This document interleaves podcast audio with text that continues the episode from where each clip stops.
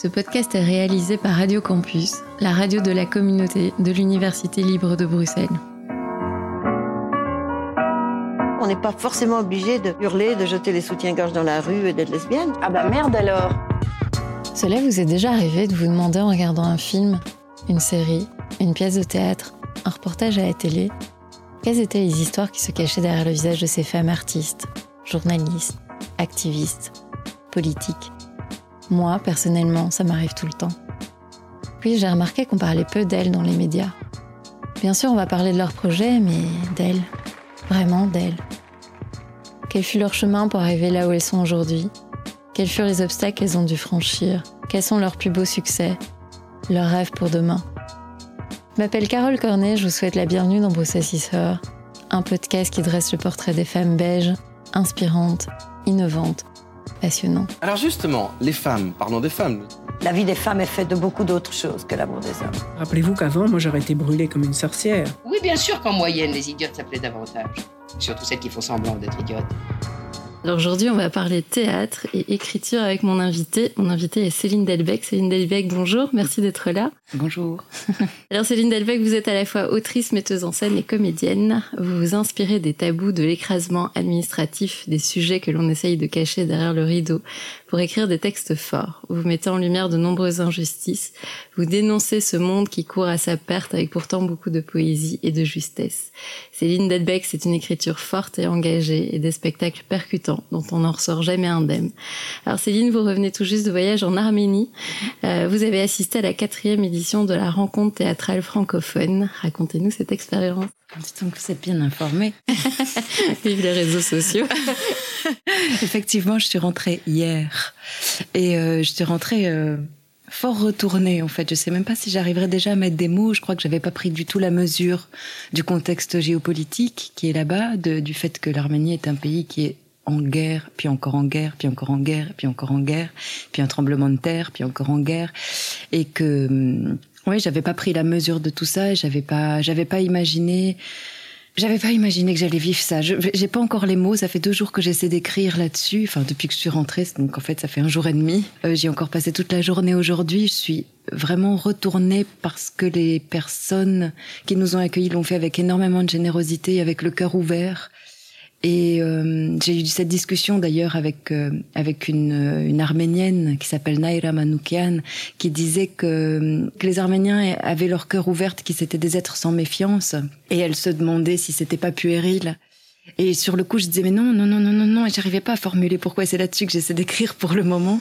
C'est que j'ai l'impression que ces cœurs ouverts, justement, ça donne un accès sensible à ce qui se passe et pas informatif, parce que c'est vrai quand évidemment on sait que le contexte en Arménie avec le Haut-Karabakh est compliqué. Évidemment, on sait qu'il y a eu la guerre, on sait, on sait le nombre de morts et qui se compte par milliers, par par dizaines de milliers. On connaît les chiffres on, entend ce qui se comptabilise, mais les récits, en fait, euh, ce qui touche le cœur, ce qui fait la littérature, ce qui fait la poésie, on l'entend pas. Et d'avoir été accueilli par ces personnes qui ont ouvert leur cœur comme ils l'ont fait, d'avoir eu tout à coup les images d'une petite fille qui apprend du piano avec des gants parce qu'il n'y a plus d'électricité. C'est des images simples qui nous, qui nous racontent en souriant, mais en fait qui nous racontent euh, je suis émue, pardon, mais, qui, ça commence bien. oui, qui raconte, mais qui raconte la, part sensible en fait, euh, qui se cache derrière euh, mhm. le massacre.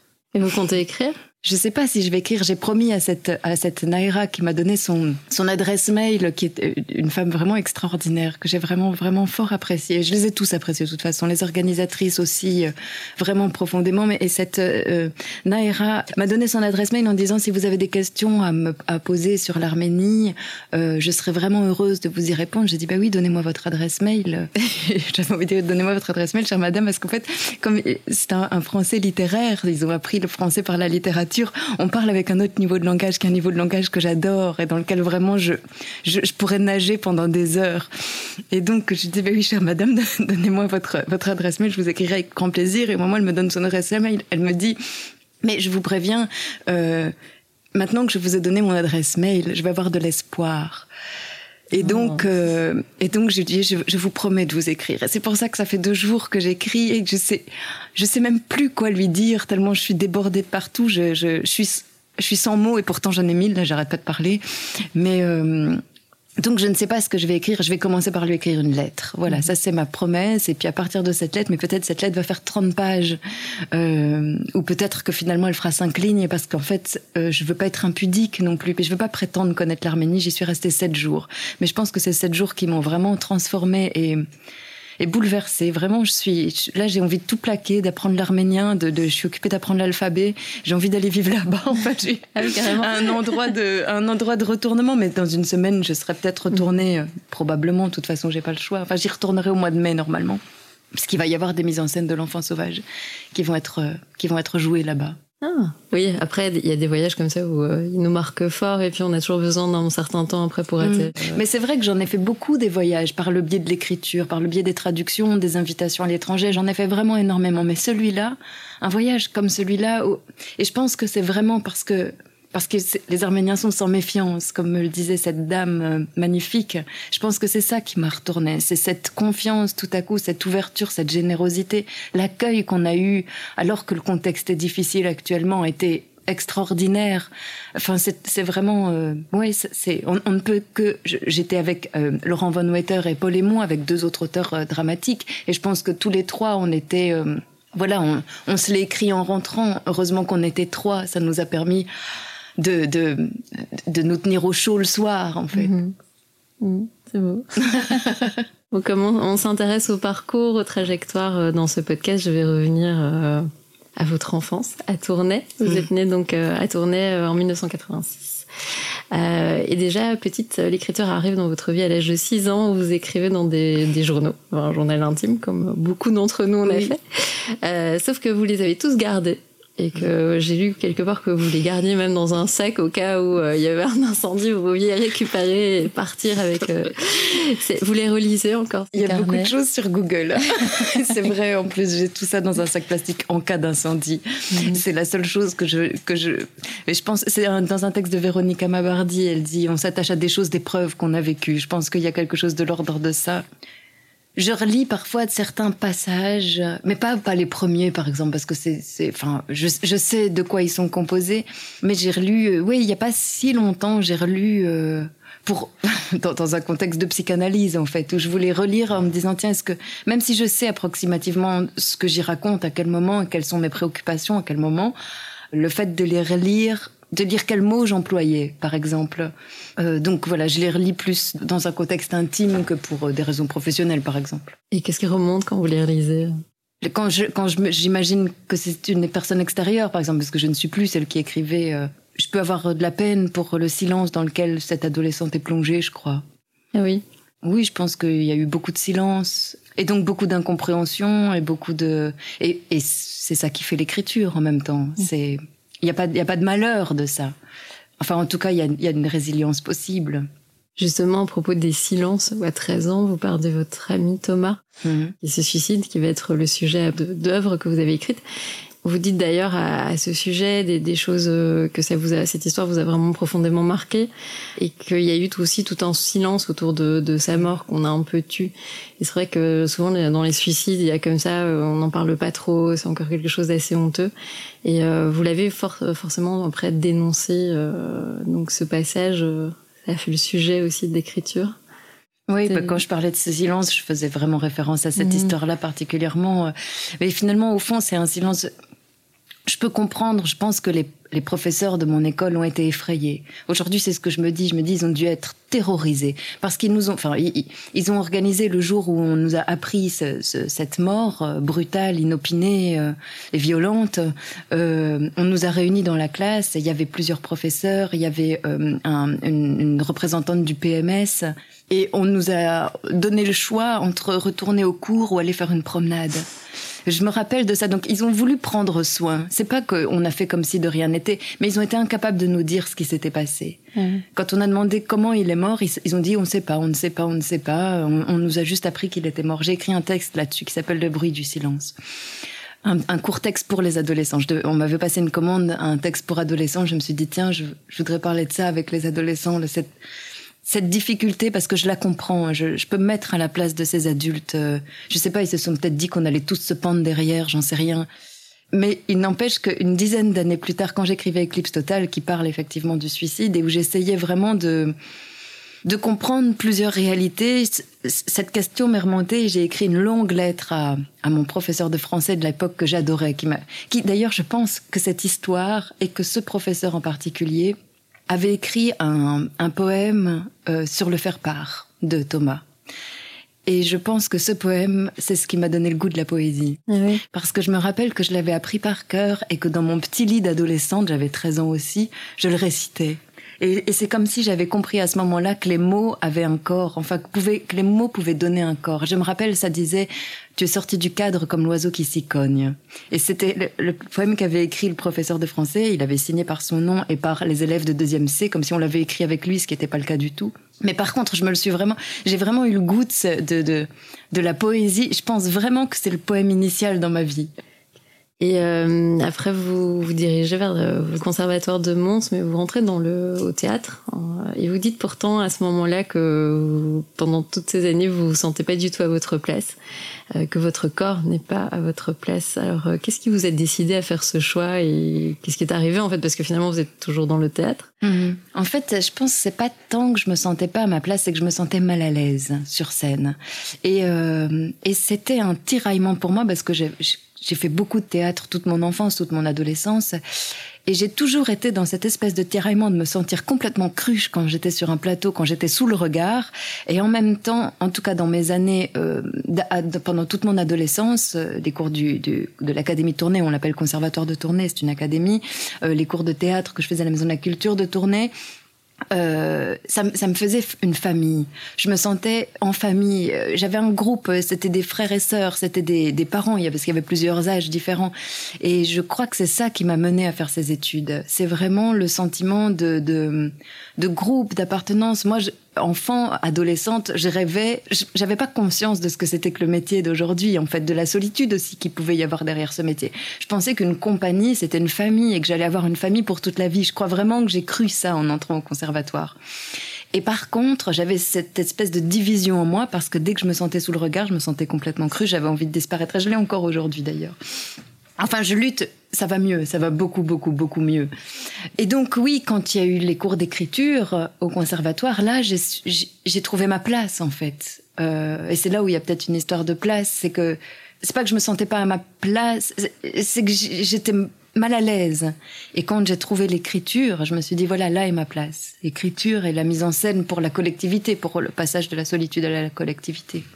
Oui, parce que finalement, l'écriture, c'est souvent ça. Enfin, vous écrivez seul. Oui. Et puis après, il y a le collectif pour euh, mettre en scène. Et ça se passe comment, ce passage-là, euh, de la solitude à la collectivité? Mais il fait du bien. Mais c'est vrai qu'il y a beaucoup de gens qui écrivent au plateau, par exemple. Et c'est vrai que moi, je tiens vraiment à d'abord euh, travailler le texte dans, dans la solitude. Je, je pense déjà parce que je suis lente et que je voudrais pas qu'on m'attende.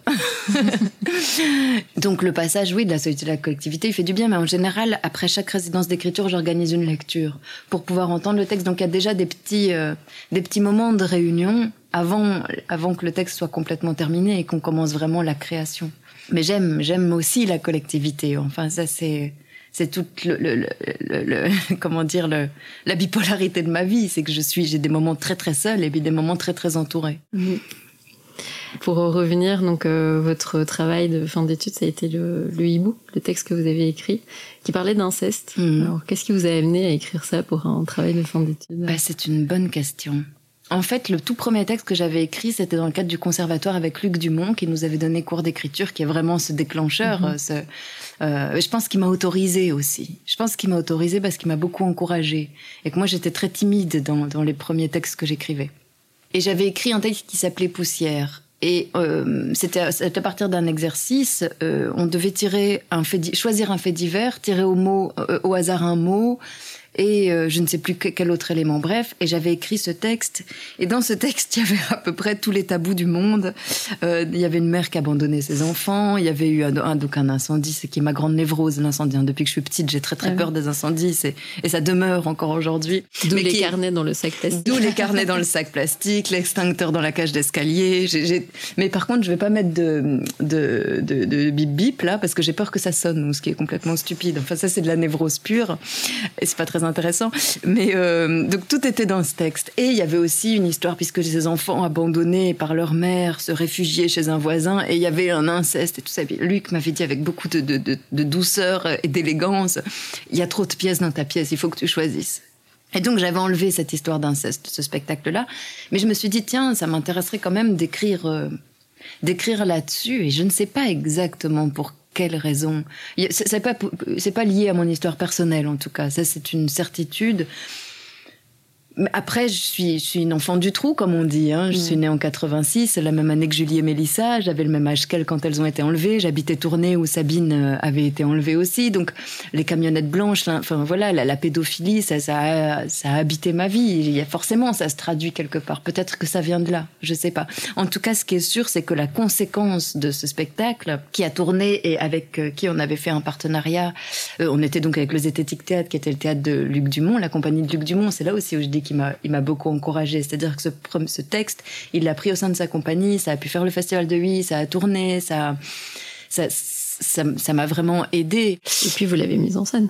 Je l'avais mis en scène. mais une fois qu'il a été mis en scène, il a été, il a été, comme j'avais pas encore de compagnie, j'étais encore à l'école, il a été hébergé, entre guillemets, par la compagnie de Luc Dumont, le Zététique Théâtre. Et, euh, il parlait d'inceste et de, de, ce choix. Ça me revient, je, oui, je termine, oui. Euh, que la conséquence du hibou, d'avoir travaillé avec les associations et tout ça, ça a été que je me suis dit, j'ai envie d'écrire sur, sur, euh, sur les tabous. Et là, quand j'ai créé la compagnie, c'est pour ça qu'elle s'appelle La Bête Noire, mm -hmm. parce, que, euh, parce que je me suis dit, euh, en fait, ça m'intéresse autant le spectacle, le culturel, que la partie associative, les rencontres avec les spectateurs. Et je parle pas de médiation culturelle comme on, nous rabâche avec ça maintenant pour le moment, mais de vraiment d'un vrai, d'un vrai désir d'échange et d'entendre d'autres réalités, d'entendre des travailleurs euh, sur le terrain. C'est ça qui me marque en fait, je trouve à chaque fois vos spectacles, c'est qu'il n'y a pas, enfin, entre guillemets, il n'y a pas seulement l'écriture et puis euh, la, la, la, mise en scène et le spectacle.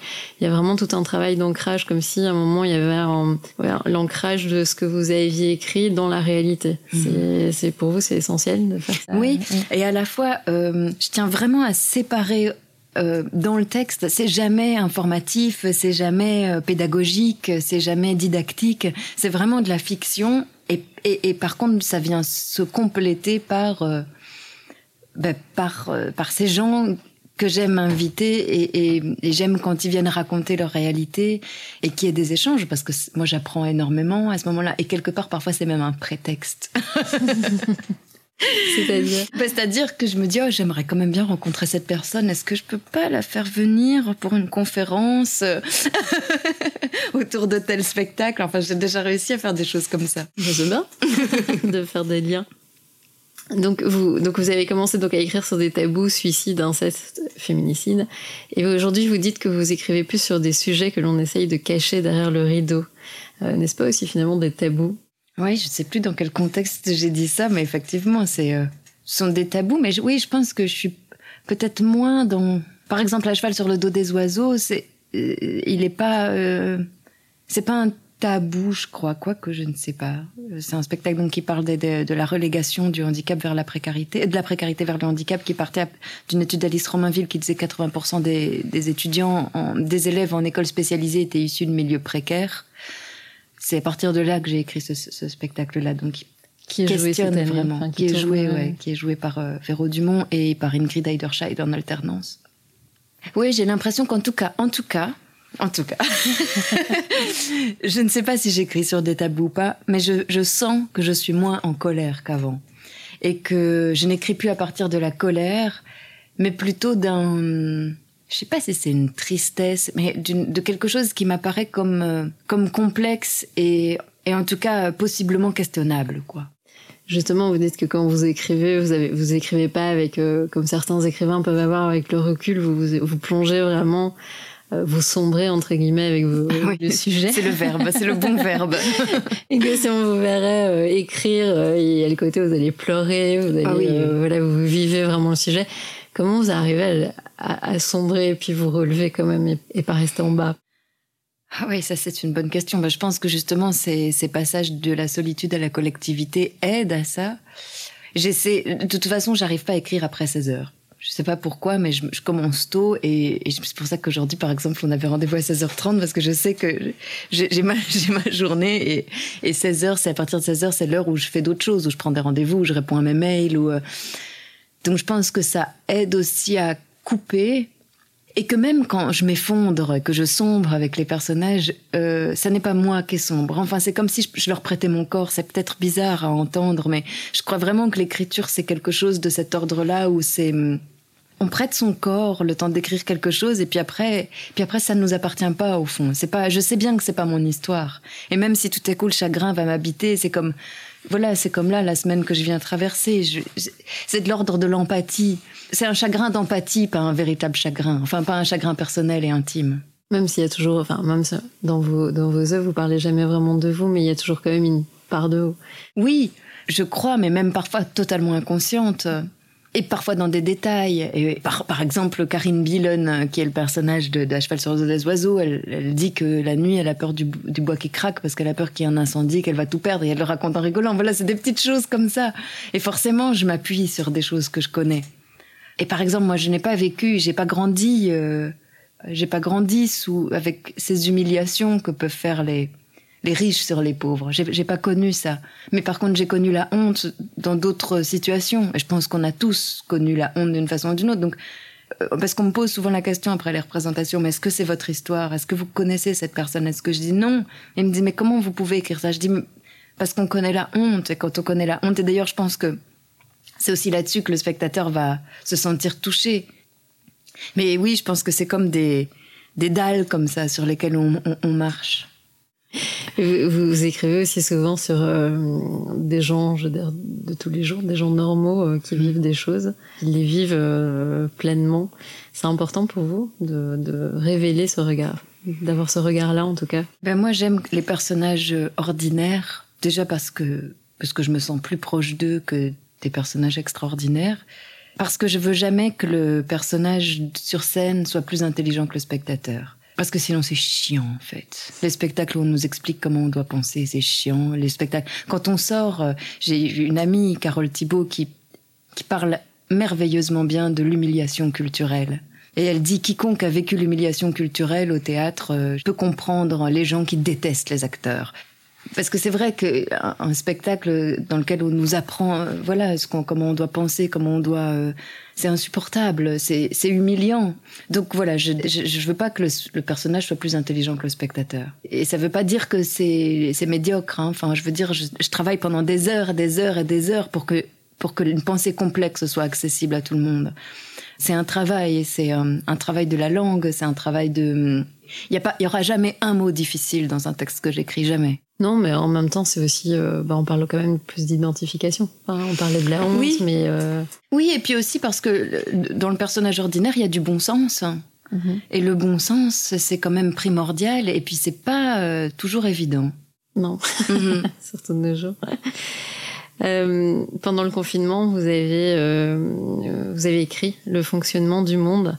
Vous parlez de personnes qui sont internées dans un hôpital psychiatrique qui regardent par leurs fenêtres euh, ce monde qu'ils ne comprennent plus. C'était ce que vous ressentiez pendant ce, confinement?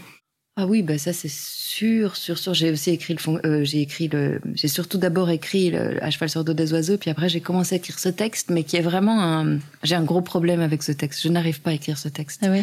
Donc il n'est toujours pas terminé. Là, je pars à Montluçon euh, tout le mois de, de décembre pour voir si je le termine, si je l'abandonne, si mais je suis vraiment dans une dans un conflit avec ce texte. Euh, je ne sais plus quelle distance je dois prendre avec lui, si je dois euh, m'en approcher plus, si je dois l'éloigner plus. C'est euh, parce que je pense qu'au fond, ces personnages qui regardent par la fenêtre, ça c'est vrai, ça s'appelle le fonctionnement du monde parce que je voulais je voulais ça des personnages qui regardent qui regardent le monde à partir d'un endroit de, de, de fracture en fait, de de craquage mais sauf qu'à partir du moment où je les mets dans cette pièce, euh, c'est plus eux qui m'intéressent que ce qu'il y a à l'extérieur. Or, quand ils regardent à l'extérieur, ça va parler de l'extérieur. c'est tout le problème du théâtre qui passe par la langue. c'est ce qu'ils racontent. S'ils racontent l'extérieur, on va être à l'extérieur. Et donc, euh, oui, pour l'instant, je suis là à regarder mes, mes personnages. Et en fait, mes personnages m'intéressent plus que ce qu'ils me racontent. Parce qu'ils me racontent pas eux. Ils me racontent ce qu'ils voient. Vous voyez ce que je veux dire hein? Et donc, euh, c'est pour ça que je suis coincée. C'est que Voilà, il y a par exemple un personnage qui est sous camisole chimique. Ben moi, je, je me dis, mais est-ce qu'il faudrait pas écrire une pièce sur la camisole chimique, sur ce que c'est que cet abandon d'un être de 25 ans, dans la pièce elle a 25 ans, un être de 25 ans à la camisole chimique, c'est un double abandon en psychiatrie et, et, et, sous camisole chimique. Et puis il y a un personnage qui pourrait être une infirmière, on l'appelle membre du personnel, parce qu'on on nomme jamais qu'on est en psychiatrie dans ce texte. C'est peut-être aussi un problème d'ailleurs. Qui est euh, un membre du personnel et elle est au bord du burn-out. Et on ne sait plus si c'est pas elle, enfin, ou alors elle va basculer, elle va se retrouver de l'autre côté. Ou... Donc voilà, je, je, je suis coincée avec ce texte. C'est la première fois euh, ça vous à, arrive À ce point-là, oui. Ouais. Et puis en plus, comme on est dans une période vraiment un peu euh, particulière pour les compagnies, puisqu'on doit rendre un dossier de demande de subvention, euh, j'ai organisé des lectures de ce texte fragile à destination des programmateurs parce que j'avais besoin uniquement pour ça, hein, parce que je fais jamais ça. Moi, je- j'expose pas ma vulnérabilité, jamais. Et euh, j'ai organisé des lectures de ce texte à destination des programmateurs parce que j'avais besoin de partenaires pour avoir cette subvention. Et en fait, ça m'a fragilisé encore plus Ah que même si on leur dit le texte, je n'en suis pas satisfaite moi-même. Ils ont tellement de propositions et on ne doit pas parler d'offres et de demandes dans, dans la culture qui est censée être à gauche, mais on en est quand même là. Euh, ils ont tellement de, de demandes et il y a tellement peu d'offres que, que voilà, que je me retrouve fort seule avec ce, avec ce projet euh, qui, est, qui est difficile. Donc je, je dis ça et, et je fais... euh, des- et c'est pas vrai, j'ai quand même des partenaires, mais j'ai pas ce que je voulais et ça a été, ça a été très violent cette lecture pour moi. C'est peut-être pas l'endroit pour le dire, mais euh, Aussi. ça fait partie du métier. Ça a été, ça a été très violent parce qu'on partage quelque chose de profondément intime. Et c'est vrai que dans ce texte-là particulièrement, il y a beaucoup de choses qui me sont proches et familières. Et d'avoir été confrontée à un tel silence, à un tel personnes qui partaient sans me dire au revoir. Ah oui. Euh, ah oui, oui. Mais je pense par malaise, parce qu'ils voulaient pas me dire c'était nul. Et que c'était nul. En tout cas, c'était pas la hauteur, je le sais. Mais c'est dur. Ouais, parfois la solitude, elle est profonde. Mm. Après, ça fait une expérience. Ça, c'est sûr. Euh, je me souviens, euh, on s'était rencontrés à la sortie du spectacle Cinglé, euh, qui était donc un magnifique spectacle qui parlait du féminicide que vous avez écrit bien bien avant cette vague où on en a beaucoup parlé. Et vous m'aviez dit qu'on catégorisait vos pièces souvent de trop trash Mhm. Euh, et qu'on allait même jusqu'à vous traiter de folle. Mhm. Euh, C'était avant ça. Ouais. Est-ce que c'est le- est-ce que vous pensez que c'était le prix à payer pour dénoncer l'indénonçable ou est-ce qu'on faisait plus parce qu'il y a une question de genre parce que vous êtes une femme et que si ça avait Mhm. été un homme Ah, Ouais, ça, c'est possible. J'allais dire peut-être qu'il n'avait pas tout à fait tort, parce qu'en fait, le moment où on m'a traité de folle, c'était quand j'ai mis en scène Supernova, un texte de Catherine Dahl, qui parlait euh, des, de la violence, euh, au enfin, qui parlait de- de- des adolescents, des rapports. Vraiment, c'était des adolescents abandonnés sur un terrain vague. Moi, c'est un texte qui m'avait vraiment bouleversée et qui terminait par le suicide d'un adolescent. Donc, je l'ai pas monté par hasard. Je l'ai monté pour les ados à partir de 13 ans. C'était pas par hasard, par rapport à, à tout ce que je vous ai raconté juste avant, par rapport à toute cette histoire. J'étais en colère, j'avais 22 ans. Je voulais qu'on sorte les adolescents du silence. C'était ma mission dans la vie. Et donc, j'ai monté ce texte avec tout ce bagage. Et eux, ils se sont dit, mais elle est tarée d'aller parler de suicide à des adolescents de 13 ans. Sauf que moi, je, sortais de l'école et j'étais plus proche des ados que d'eux. Et j'avais été tellement en colère contre ces connards d'adultes, comme je disais quand j'étais ado. Euh, et je me retrouvais face à ces connards d'adultes à nouveau qui me disaient de nouveau de fermer ma gueule. Et donc, ça a été ça a été horrible. Ça a été vraiment horrible. J'étais, ça m'a mise en colère, ça m'a désespérée. J'ai dit qu'ils aillent tous se faire foutre. Je ferai plus jamais de théâtre jeune public, bande de connards. Ça m'a vraiment rendu dingue. Ça m'a rendu dingue parce que ça venait se recogner à un endroit inacceptable pour moi. Mais aujourd'hui, je me dis, ben oui, mais n'importe quoi. Aller faire ça au festival de 8. Mais après, tout le monde n'était pas non plus euh, contre. Hein.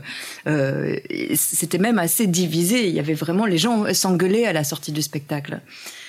Mais à ce moment-là, j'avais, en fait, je pense que j'avais pas envie de faire de scandale. J'avais envie que tout le monde trouve ça normal d'aller parler de ça aux adolescents. Et en fait, non, je me suis recognée au même endroit. Mais voilà, de nouveau, aujourd'hui, je peux comprendre. C'est vrai, c'était super trash. Ça se terminait, ça se terminait par un noir et un coup de feu. Il se tirait une balle dans la bouche. Enfin, moi, je aller montrer ça aux ados de 13 ans. Bah, après, je veux dire pourquoi pas, parce qu'il y a quand même beaucoup de suicides euh, au niveau des adolescents. Chez les ados. Ben, en tout cas, ne pas en parler. J'ai une amie qui était ma prof de morale à l'adolescence. Sabine de Buchère, je l'adore. Aujourd'hui, c'est vraiment une amie, c'est quelqu'un que j'aime vraiment beaucoup. Et il n'y a pas si longtemps, peut-être il y a un an, on est allé à la mer ensemble quelques jours, et elle me disait, elle, euh, était en, en, congé à ce moment-là, elle savait pas si elle allait reprendre son boulot d'enseignante ou pas, et elle me disait, euh, tu sais, on a retiré, ils ont retiré le programme de la mort euh, dans le programme scolaire, le cours de morale. Et c'est la seule prof avec qui on a pu parler de la mort. Et je me rappelle encore de son cours. C'était formidable parce qu'elle avait, euh, je pense que c'était un jour où on chahutait beaucoup. Et donc elle a dit, bon, maintenant tout le monde se tait, elle a frotté le tableau, elle a dit, on va parler de la mort, celui qui veut se lève et va écrire ce qu'il veut. Alors dans un premier temps, personne n'a bougé. Et puis quelqu'un s'est levé, et je ne sais plus qui c'est. J'ai l'impression que c'est moi, mais c'était peut-être pas moi. Et a écrit, pourquoi Thomas s'est-il suicidé? Et c'était un an et demi après la mort de Thomas. Personne ne nous en avait encore parlé. Et en fait, on a fait deux heures de cours. C'est la seule prof qui ne l'a pas voulu. Hein. Elle nous a pas dit, les enfants, nous allons parler du suicide de Thomas, mais qui s'est retrouvée face à cette question et qui a pu en faire quelque chose. Et donc moi, ce cours, je m'en souviens comme si c'était hier. Et quand elle m'a dit, tu sais, ils ont retiré le, sujet de la mort. Donc oui, il y a du suicide chez les adolescents. Bien sûr, les adolescents sont obsédés par la mort. Les enfants aussi, d'ailleurs. En tout cas, moi, je l'étais.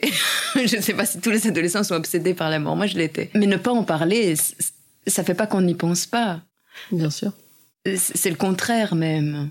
C'est pour ça, moi, je pense que mon, mon, goût pour le théâtre et pour l'écriture, il vient, il vient du silence, il vient de là, il, ne vient que de là. Et, et, que ça soit, euh, et que ça soit la mort, que ça soit le suicide, que ça soit euh, l'inceste, que ça soit euh, l'écrasement euh, des, des, des, pauvres, les gamins placés par le juge, c'est que des, des, des, gens qui sont dans le silence. Complètement. Et donc, on vous traite plus de folle ou de... Non, mais je crois que je me suis calmée. Euh... Oui, parce que moi-même, je ne suis plus en colère. Enfin, et aujourd'hui, je ne ferai plus ça, d'aller mettre un spectacle où un gamin se tire une balle dans la bouche dans un festival jeune public. Je ne le ferai plus. Mais, je, mais quelque part, j'ai de la peine pour, la, pour celle de 22 ans que j'ai été et qui s'est recognée encore au même silence. Mais j'avais pas du tout, euh, j'avais pas du tout intégré euh, la douleur que ça avait été en fait, ce silence. -hmm. J'étais pleine de colère, j'étais pleine d'envie de, de, picoler, j'étais euh, pleine de, de, oui, d'alcool, de, de, conneries. J'ai fait beaucoup de conneries quand j'étais adolescente, beaucoup. J'ai pris des médicaments, je me suis mise dans un, dans un délire de médicaments pendant deux jours. J'ai euh, Suite au, à ce suicide ben, je ne sais pas si c'est ça qui a déclenché. En tout cas, c'est sûr qu'il y a eu un avant et un après. C'est ce que j'écris dans Être, qui est le deuxième texte que j'ai écrit. Euh, et ça, c'est ma mère qui me l'a dit un jour. J'étais sidérée parce que j'avais, j'avais même pas pensé que c'était ça que j'avais écrit. Elle m'a dit un jour de Noël, comme ça.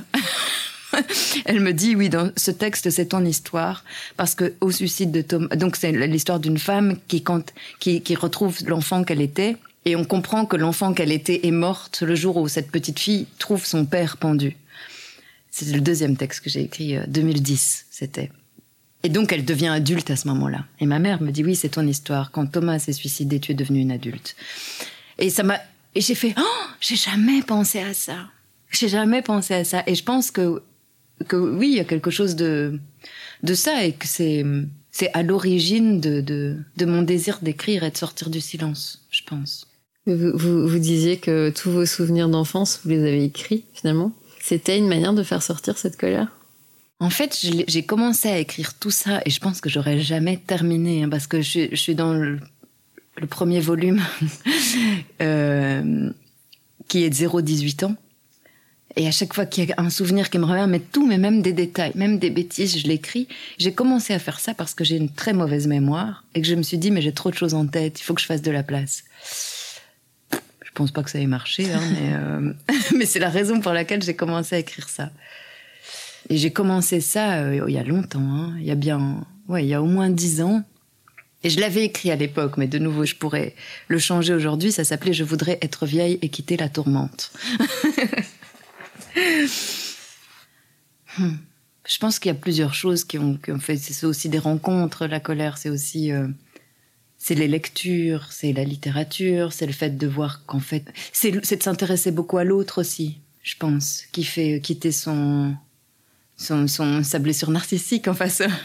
plus on s'intéresse à l'autre et moins on souffre en fait.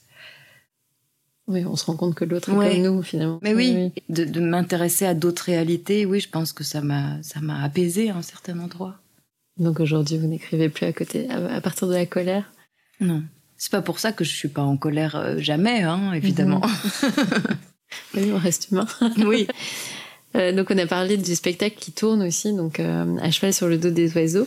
Et il y a un autre spectacle aussi cette année qui va être joué d'ailleurs au Rideau de Bruxelles, qui est Les yeux noirs, Mm. qui est une compilation de trois textes phares, La nuit est noire et Le désastre, qui sont trois textes qui ont été écrits euh, à des périodes euh, différentes. Oui. Euh, alors comment l'idée est née de les rassembler en un seul spectacle? Comment c'est venu? Donc en fait, Phare, c'est un texte que j'ai écrit en 2016 euh, la- suite à une commande de la SACD française pour les- un programme qui s'appelle Les Intrépides. Donc on était six à avoir reçu une commande de 10 minutes sur la thématique du courage.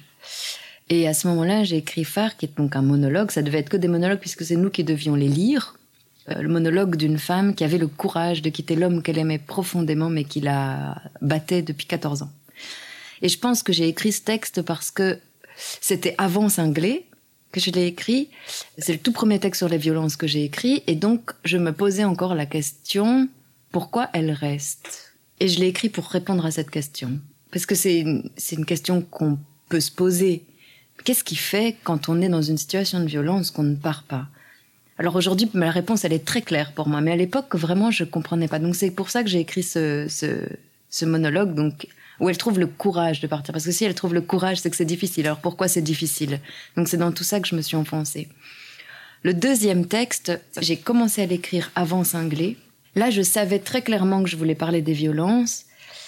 Ça s'appelait Les Ombres. Maintenant, ça s'appelle Le Désastre parce que j'ai supprimé les personnages des ombres. Il y avait quatre personnages l'homme, la femme, l'ombre de l'homme, l'ombre de la femme. Et c'était les mécanismes de la jalousie, d'une part, et comment ça partait d'une souffrance. Donc dans la pièce, c'est euh, l'homme qui est jaloux.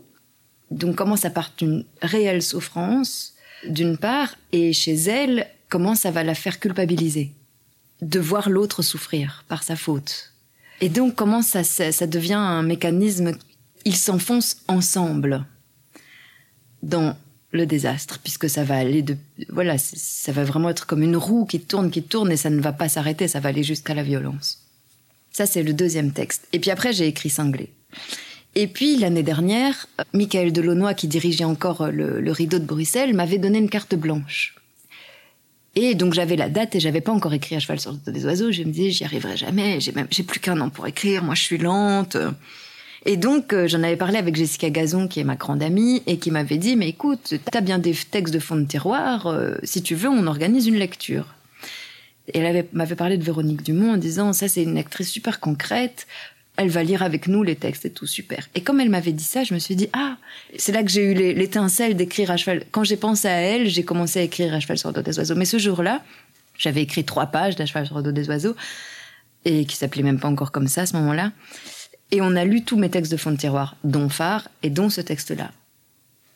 Bon, il a été évident que j'allais écrire la suite de sur le dos des oiseaux, mais Jess m'a dit, mais ces deux textes, il faudrait quand même les mettre ensemble. Et ça vient d'elle, en fait, cette initiative de les mettre ensemble, et on en avait fait des lectures de ces deux textes-là pendant les représentations d'À cheval sur le dos des oiseaux. Et suite à ça, Cathy a dit, si vous en faites un, Cathy, donc du rideau de Bruxelles, Cathy Minyoung, si vous en faites un spectacle, euh, on, on le programmera.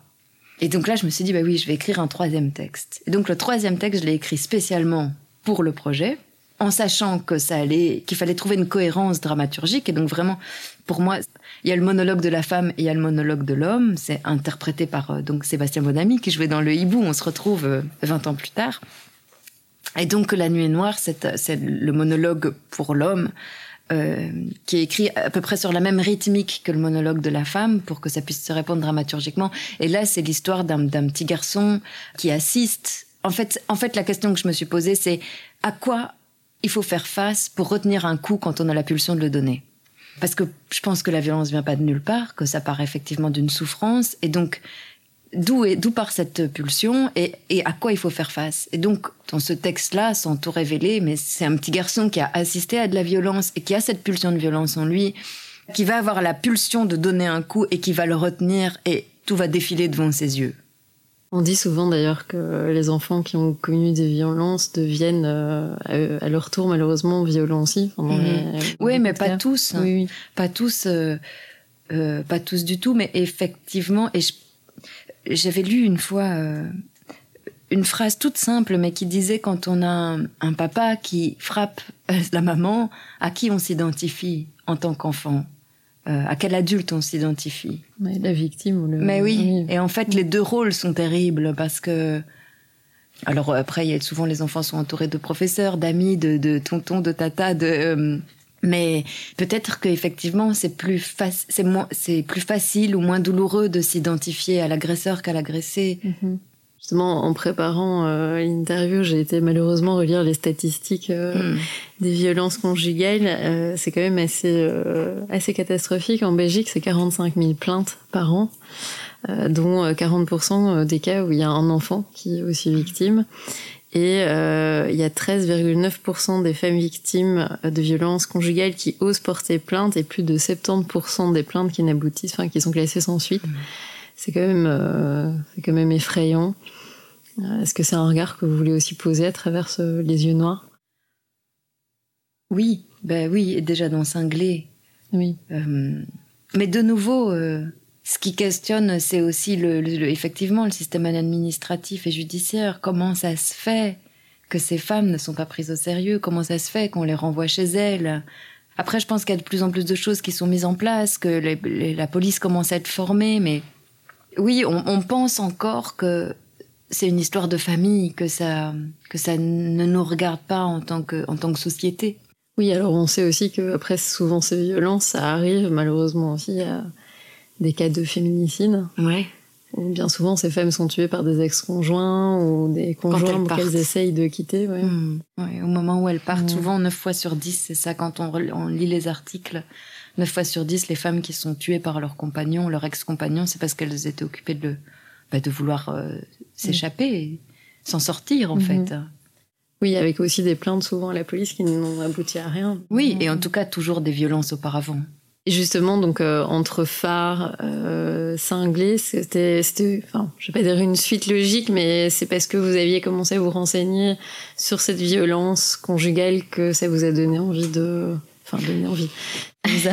Mais c'est même mieux que ça, c'est parce que Phare, donc on l'a tourné, comme c'était une toute petite forme, on l'a tourné beaucoup dans plein d'endroits, même dans, des dans les tribunaux. Enfin, et un jour, on avait une lecture du texte. On était deux ce jour-là, parce que sinon on était six. Ce jour-là, on était deux dans un château. Euh, dans les environs de Limoges, c'était organisé par les francophonies en Limousin. Et le châtelain, donc qui est la personne qui nous accueille, donc qui est, vraiment dans une position de légitimité absolue, à l'issue de la lecture, il commence à y avoir, pardon, euh, je vais trop vite, il commence d'abord à y avoir une, un, un débat, une rencontre avec les spectateurs et les spectatrices. Et euh, on en arrive à parler euh, de- du nombre de morts. On C'était en France, donc en France, une femme meurt tous les trois jours sur les coups de son conjoint, de son ex-conjoint et tout ça. C'est même pas moi qui le dis, hein. donc c'est vraiment des gens, des, des- des- spectateurs, des spectatrices qui parlent de ça. Et puis cet homme-là qui nous accueillait me dit Vous n'aimez pas les hommes. Et là, je dis Mais le texte phare, c'est une déclaration d'amour. Ça parle de la difficulté de quitter cette personne. Ça, comprend d'où ça, comprend d'où ça souffre. Ça essaie vraiment de. Ça dit non, ça dit il faut partir. Mais mais c'est la difficulté de partir parce qu'elle sait très bien qu'en le quittant, elle va les taper là où il a mal, dans sa blessure d'abandon, dans. Donc c'est impossible de me dire ça. C'est impossible de me dire ça. Et donc, j'ai rien dit parce que heureusement, des gens dans le public se sont offusqués à ma place, mais là, j'étais en colère. le soir ou le lendemain, le surlendemain, je rentre à Bruxelles et j'en parle avec un ami qui est vraiment mon ami de cœur, que j'adore. Et je lui dis, ah, tu sais, cet homme-là me dit, vous n'aimez pas les hommes et tout. Il me dit, ah, mais tu sais. Et avec, en plus, avec toute sa sensibilité et sa gentillesse, il me dit, mais tu sais, depuis l'affaire Weinstein, c'est pas facile en tant qu'homme, euh, parce que vous nous parlez toujours des droits des femmes et tout. Je dis, mais putain, je parle pas des droits des femmes, je parle de leur massacre. Qu'est-ce qui ne s'entend pas? Qu'est-ce qui ne s'entend pas, quoi? Et là, je me lève et je vais faire la vaisselle. là, je me vois, je me dis, est-ce que tu es vraiment en train de partir faire la... Mais j'avais juste besoin de me... de prendre l'air. Et le lendemain, j'ai commencé à écrire cinglé. Le lendemain matin, je me suis dit, mais c'est par là qu'il faut l'attraper, en fait. C'est vraiment par... C'est donc cinglé, l'histoire d'une femme qui devient folle parce que ça ne s'entend pas. Et il y a de quoi devenir fou, en fait. Parce que quand on, quand on écrit, on est obligé de s'approcher. On est obligé de s'approcher du désastre, du ravage, et c'est vertigineux. Parce qu'on le sent, même si ça ne nous appartient pas, on le sent, ça rentre dans le corps. Et après, ça n'est plus possible de l'ignorer. Vraiment, je crois que ça peut rendre dingue cette... euh, ça n'existe pas, ça n'existe pas, ça n'existe. Vous, vous dites ça parce que vous n'aimez pas les hommes, mais mais voyons, vous, voulez voir le nombre de femmes qui sont massacrées? Qu'est-ce qu'il faut vous montrer de ça? Est-ce que vous voulez voir les enfants qui sont maintenant placés en institution parce que parce que papa est en prison, maman est morte? Est-ce que vous qu'est-ce que qu'est-ce qui s'entend pas là-dedans dans ce massacre qui en Belgique, là, je j'ai plus le chiffre exact là en tête, mais on est environ tous les huit jours, tous les dix jours, une femme meurt sous les coups de son conjoint, de son ex-conjoint. Mhm. C'est pas rien. Non, c'est pas rien. Non. Non, et, et c'est vrai qu'il y a encore, euh, enfin, euh, quand on parlait de l'affaire Weinstein, mais c'est vrai que des choses aussi, moi j'ai pu entendre où c'était, oui, ben maintenant c'est plus comment faire pour draguer, ou euh, je pense qu'une femme peut reconnaître encore la différence entre une drague et euh, un oui. harcèlement. Mais c'est vrai qu'ils ils veulent pas entendre. Oui, oui. En parlant de cinglé, le 1er octobre 2021, il y a eu euh, l'inauguration de la stèle euh, à la mémoire des victimes de féminicide. Euh, comment, ce, comment ça arrivé à tourner suite au spectacle? Comment Oui. ça s'est mis en place? À la fin du spectacle cinglé, le sol se redressait, donc le sol de, ma- Oui. de, de, de- Ah, Je me souviens, ça m'avait donné la chair sur l'épaule.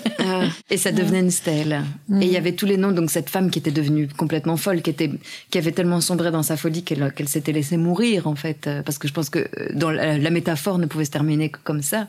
C'est pas que je voulais absolument qu'elle meure, mais enfin c'était une métaphore ce, texte. Donc euh, à la fin, le sol sur lequel elle avait écrit les, tous les noms de ses victimes et tout ça se redressait, ça devenait une stèle. Et puis il y a eu le confinement. Il y a eu la solitude, il y a eu les théâtres fermés, il y a eu la question de bah, comment on peut faire pour continuer à poser des questions et dans l'espace public puisque puisque les théâtres étaient fermés.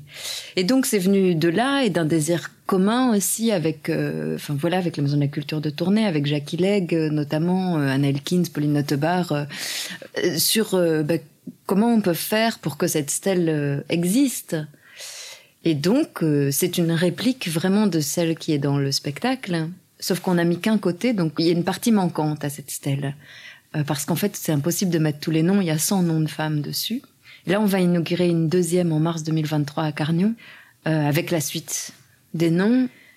Alors, ben, on n'a pas du tout envie d'en créer 10, mais en tout cas, on se dit pour le moment, tant que ça ne s'arrête pas, ou qu'il n'y a pas de, par exemple, il n'y a pas de recensement officiel. Alors, ça fait partie du gros problème qu'on a pour le moment. euh. Euh, bon, à Tournai, ça s'est arrêté comme ça. Et à Tournai, on a mis une petite plaque, euh, puisque la stèle, elle est entre la Maison de la Culture de Tournai et la ville. On a mis une petite plaque vraiment qui fait référence au spectacle, avec une phrase du spectacle cinglé. Et même si ce sont les vrais noms des victimes et tout ça. Mais pour celle de Carnion, j'ai vraiment envie qu'on se détache complètement de la fiction et que ça soit l'objet plus... euh, Voilà, je sais pas quelle phrase on va écrire. Est-ce qu'on doit écrire en Belgique une femme meurt tous les huit jours sous les coups de son conjoint ou de son ex-conjoint? Je ne sais pas quelle phrase écrire encore, mais là où je suis très embêtée pour l'instant, c'est qu'il n'y a pas de recensement officiel des victimes. Donc, il y a euh, le blog Stop Féminicide qui fait le travail à partir d'articles de presse, c'est-à-dire qu'ils ont une Google Alert, en fait. Et quand il y a quelques mots euh, clés, ils tombent sur l'article, mais parfois ils, ils tombent pas dessus. Et puis, très souvent, il n'y a même pas un article de presse. Enfin, je veux dire, il y en a un quand ça se passe dans la rue ou quand c'est une, une personnalité politique. Mais euh, quand ça se passe entre quatre murs, et je pense que c'est très, très, très souvent le cas, voilà. Donc, euh, cette stèle, on est obligé de mettre cette partie manquante. Et je pense que tant qu'il n'y a pas de recensement officiel, on continuera à faire des stèles. Moi, c'est ce que je me dis pour l'instant dans ma tête, sans en avoir fait non plus un étendard, sans avoir. euh, voilà, sans être dans une revendication. euh, mais je me dis qu'il faut continuer à visibiliser ce qui n'est pas visible. Mhm. Donc. euh, Ce qu'on essaye de cacher. oui, c'est ça, c'est ça. Et donc là, en mars 2023, on va inaugurer une autre stèle à Carnion. J'ai d'ailleurs une réunion demain matin pour, euh, pour parler de toutes les actions qu'on va mettre en place. On va recréer un partenariat avec euh, l'association Vive Borin, Vive pour violence intrafamiliale, qui est très active sur le terrain. Euh, on va Sébastien Bonamy, mon vieil ami, mon vieux camarade, euh, met en scène cinglé avec une vingtaine de, je pense même plus que ça. En fait, avec beaucoup de gens de l'académie de Carnion, tous les âges, des enfants, des adultes, des gens qui font de la danse, des gens qui font de la musique. Donc ça va être un, un espèce d'immense euh, spectacle amateur, bien sûr, mais mais qui va faire venir plein de gens qui ne vont pas au théâtre, c'est ce qui nous importe, et, et parce qu'on a envie que ces gens soient là aussi à l'inauguration de la stèle, qu'on a vraiment mis, euh, ouais, qui sera vraiment construite au milieu de la, bah, au, au milieu de Carnion, quoi. Mm. du brunage. Un projet qui, qui vit finalement sans vous à la fin. Ouais. Ouais. Oui, oui, et, et voilà. Et puis après, euh, j'ai- j'aimerais bien que la prochaine stèle, si on, si on doit continuer, si on n'a pas le choix de continuer, qu'elle soit à Bruxelles, j'ai envie de créer un projet avec, euh, avec des écoles autour de cette inauguration de la stèle, de vraiment d'impliquer plein d'ados parce que je crois que ça commence là. Et que de nouveau, ils sont dans le silence. C'est vrai, c'est mon, c'est mon- ma petite obsession, hein. les ados et le silence. J'en ai pas fini avec ça. Mais je pense que c'est vrai. Je pense que tout part de l'éducation et de Mhm. enfin, beaucoup de choses. Oui, et puis même là, par exemple, on va jouer les yeux noirs. La, la deuxième partie, elle est quand même assez violente, enfin, qui est, de- qui est la troisième partie dans le spectacle. Et je me dis, mais quand les écoles vont venir, comment ça va se passer? Il y a forcément des adolescents et des adolescentes qui assistent à des scènes à la maison. Est-ce qu'il faut qu'on les rencontre avant? Est-ce que bon, après, les- ces questions, elles sont pas laissées à l'abandon. hein. L'équipe du Rideau de Bruxelles, elle est vraiment très, très, très, euh, très attentionnée. J'allais dire Mhm. attentive, mais même c'est mieux que ça. Elle est attentionnée. Après, ça peut être des déclics aussi, de se rendre compte que c'est pas normal. Ben, c'est ça qu'on Mhm. espère. Nous, on veut pas créer de la violence, on veut créer de la, la révolte. Ça serait bien. non, mais en tout cas, de, de- un désir d'autre chose. Ouais. Et euh, donc, on a parlé de, de ces deux spectacles cette année. Et, euh, vous travaillerez sur quoi d'autre pour cette saison? Alors, cette saison, euh, bah, donc là, je suis sur À cheval sur le dos des oiseaux. Je pars, je pars écrire au fonctionnement du monde en décembre. Puis en janvier, février. En janvier, je vais quand même faire un truc de marionnette autour du fonctionnement du monde, mais c'est c'est plus pour entendre ce qu'on peut enlever dans le texte. Et puis après, il y a la reprise d'À cheval sur dos des oiseaux qui va tourner beaucoup en janvier, février. Et normalement, en mai, je retourne en Arménie. Ah, Normalement. Et ça vient de se décider il y a trois jours, enfin, quand je, la veille de mon départ. Donc, euh, alors si ça, ça se confirme, bon, il va falloir que je trouve les subventions, les trucs, les machins, nanana. mais si ça, ça se confirme, il faudrait vraiment que je parle arménien. Un petit minimum. Non, et je voudrais, là pour l'instant, euh, les jours qui viennent, j'espère vraiment trouver le plus de temps possible pour écrire cette lettre que j'ai promis d'écrire. Et je sais pas, est-ce que ça va... En même temps, je me dis, est-ce qu'elle attend? Est-ce que là, pour le moment, elle m'attend? Ou est-ce qu'elle est déjà passée à autre chose? Est-ce que il faudrait que je lui envoie un petit mot pour lui dire, tu sais, je vais écrire quelque chose Je sais pas. Et en même temps, je suis pas prête à lui envoyer quoi que ce soit pour l'instant. je suis sûre que ça viendra. donc, euh, au mois de mai, euh, de nouveau l'Arménie. Toujours pour. euh, Parce que l'enfant sauvage va être monté Oui. là-bas. Et c'est. En fait, j'ai pas parlé de ce que j'allais faire. Euh, J'ai juste parlé de l'accueil qu'on a eu en Arménie, mais on avait. euh, Donc j'ai deux textes qui ont été traduits.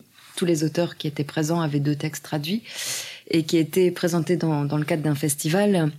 Et en fait, c'était extraordinaire parce que les, les textes prenaient un autre sens quand ils sont joués dans un autre contexte. Et l'enfant sauvage, il a, il a résonné beaucoup parce que j'ai appris que 30% des Arméniens avaient des grands-parents orphelins Mhm. à cause du génocide, à cause de la première guerre du Karabakh, à cause du tremblement de terre. Donc forcément, ça résonne.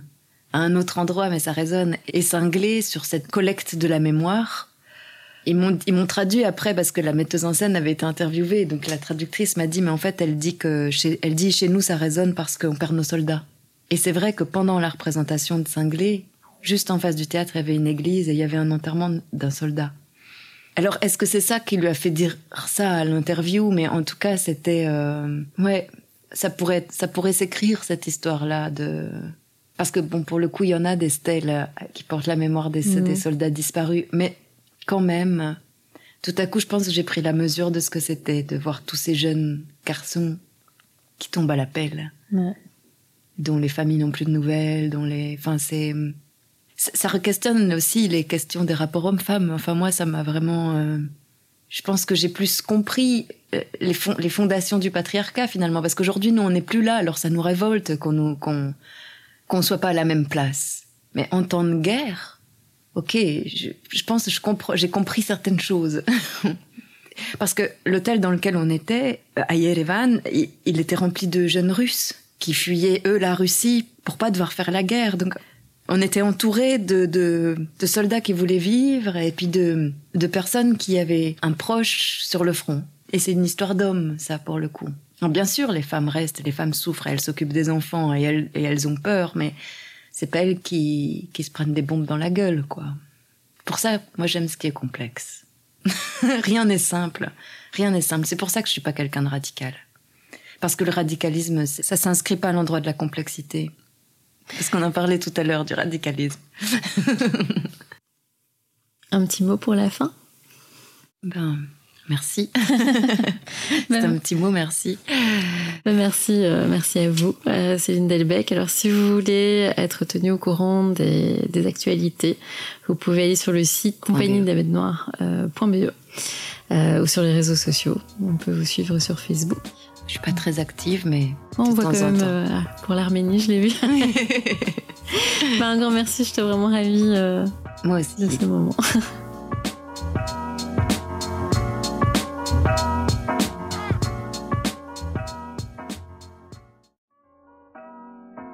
Si cet épisode vous a plu, n'hésitez pas à le partager, à mettre des étoiles sur Apple Podcast et à en parler à votre entourage. Abonnez-vous sur nos réseaux sociaux où nous partagerons les recommandations de nos invités.